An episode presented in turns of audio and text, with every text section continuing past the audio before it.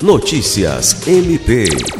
Dando início à fase de transição da gestão institucional, o Procurador-Geral de Justiça eleito, Danilo Lovisaro, e sua equipe estão conhecendo de perto a estrutura do Ministério Público do Estado do Acre. Ele já se reuniu com órgãos da administração superior, órgãos auxiliares e órgãos administrativos.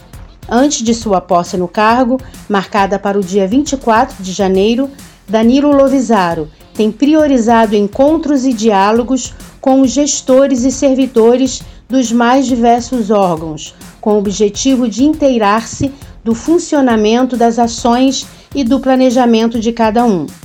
Mais do que relatórios e dados repassados por cada gestor, o procurador-geral eleito fez questão de ter contato com o corpo que coloca a instituição em movimento e de ouvir as informações importantes que o ajudarão a tomar decisões nos próximos dois anos. Lucimar Gomes, para a Agência de Notícias do Ministério Público do Estado do Acre.